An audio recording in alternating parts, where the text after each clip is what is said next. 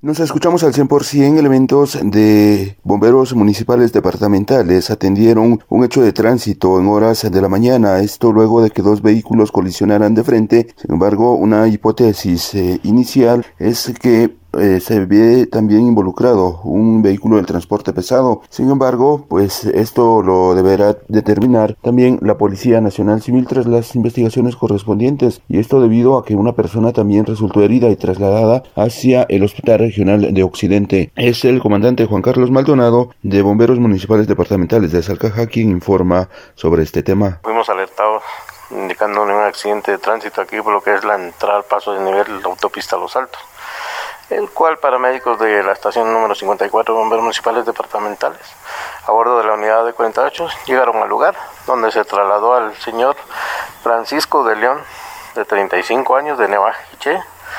Él manejaba un pick-up rojo placas 120 OHB y José Toc de León de 38 años con lesión en la columna y golpes. Ellos fueron trasladados a lo que fue el Hospital Regional de Occidente Nuevamente requirieron de nuestros servicios en el mismo accidente, donde otras dos personas pues resultaron con golpes y crisis nerviosa y fueron trasladados también a bordo de la unidad de 48.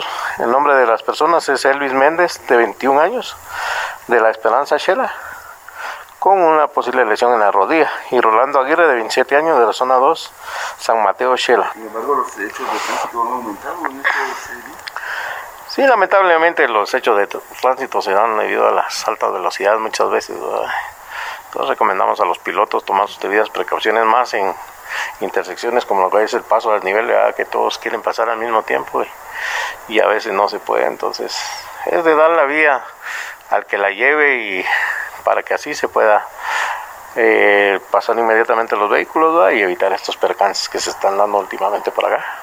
Con esta información retorno a cabina como nos escuchamos.